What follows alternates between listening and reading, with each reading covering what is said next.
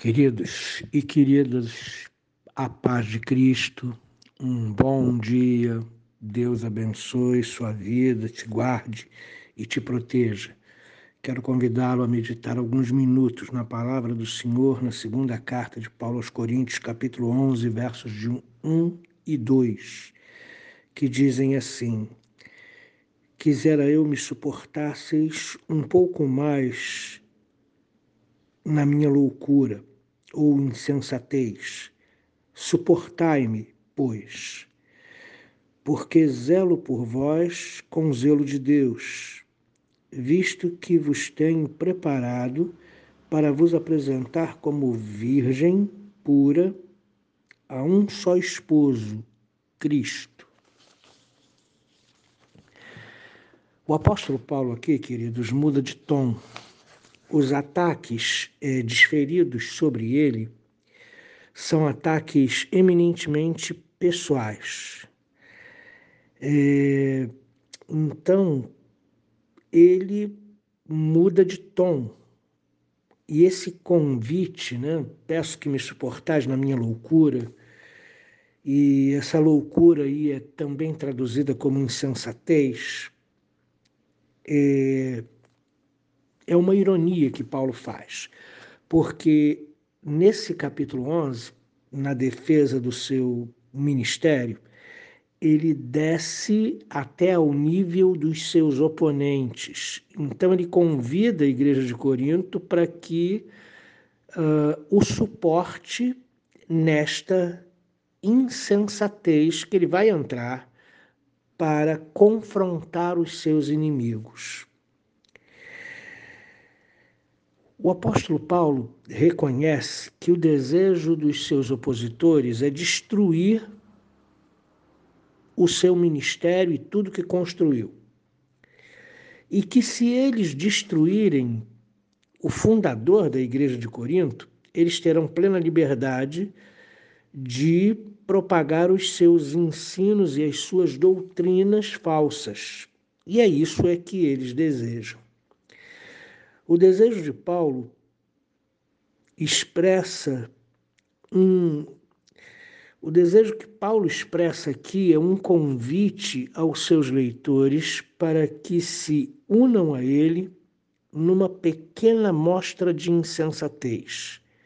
Ao fazer isso, quer que os coríntios cooperem aceitando com ele esse desafio mas ao mesmo tempo vendo a veracidade do seu relatório de sofrimentos por Cristo e pela Igreja.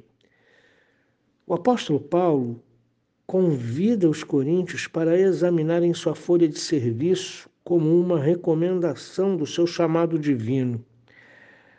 Paulo fala a verdade e declara, aspas, eu repito, que ninguém me tome por tolo verso 16 do capítulo 11.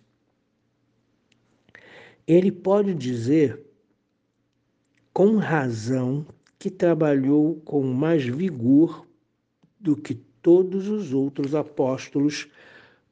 Primeira carta de Paulo aos Coríntios, capítulo 15, verso 10. O verbo grego anechein, que significa que suportar ou tolerar, é uma palavra-chave nesse capítulo, pois ocorre cinco vezes. Numa prosa entremeada de ironia, Paulo pede aos coríntios que o tolerem, agora, quando ele se rebaixa ao nível dos seus opositores. Na verdade, ele age contra seu próprio princípio de não louvar a si mesmo o apóstolo julga necessário essa insensatez, não por glória pessoal, mas para a expansão da igreja de Corinto. Esse é o verso 1. O verso 2, ele fala de zelo. Zelo é cuidado. Em algumas traduções você vai encontrar zelo como ciúme, Mas como o ciúme tem um sentido muito pejorativo na nossa língua, eu prefiro usar o zelo.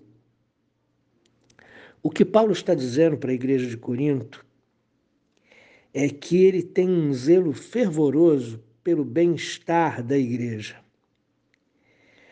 A palavra zelo resume o fervor de Paulo pelos coríntios e sua disposição de guardá-los a salvos dos avanços dos seus rivais. O apóstolo mostrou seu amor ardente pela igreja nas visitas, na correspondência, nas intercessões. Como um pai espiritual deles, 1 Coríntios capítulo 4, verso 15, tem um interesse pessoal pelos cristãos de Corinto. Ele os vigia como um pai que fica atento para proteger a sua filha antes de ela ser dada em casamento a seu futuro esposo. Cada palavra desse versículo é repleta de significado e foi escolhida cuidadosamente. Paulo se apresenta como um pai que buscou e encontrou um esposo apropriado para sua filha, que está em idade de se casar. Ele é responsável pela pureza espiritual da congregação da Igreja de Corinto, que ele quer apresentar a Cristo. A metáfora é, usada nesse verso 2, ela é muito compatível com a posição de um pai que guarda a sua família. Com o zelo e o comprometimento que um pai guarda os seus filhos, mais especificamente a sua filha, antes de dá-la em casamento a um bom partido, assim Paulo cuida, zela pela pureza da igreja, para que a igreja não seja atingida pelas falsas profecias, pelas falsas doutrinas, para que a igreja não seja desvirtuada do caminho, para que a igreja não seja contaminada pelas loucuras desse mundo. Então Paulo insiste com a igreja de Corinto: suportai-me nessa insensatez porque zelo por vocês com zelo de Deus, como quem tem de apresentar vocês em pureza e santidade para um único esposo que é Cristo. Da mesma forma, acredito eu, você zela pelos seus filhos, você zela pelo seu filho, você zela pela sua filha, você zela pela sua casa você assume uma posição aguerrida para defender o seu lar. Da mesma forma, Paulo, como pai espiritual da igreja de Corinto, zela com zelo de Deus pela pureza e santidade da igreja. E eu pergunto para você: você tem zelado pela sua vida espiritual? Você tem zelado pela pureza e pela santidade espirituais diante de Deus, você tem se mantido puro diante de tanta sujeira nesse mundo.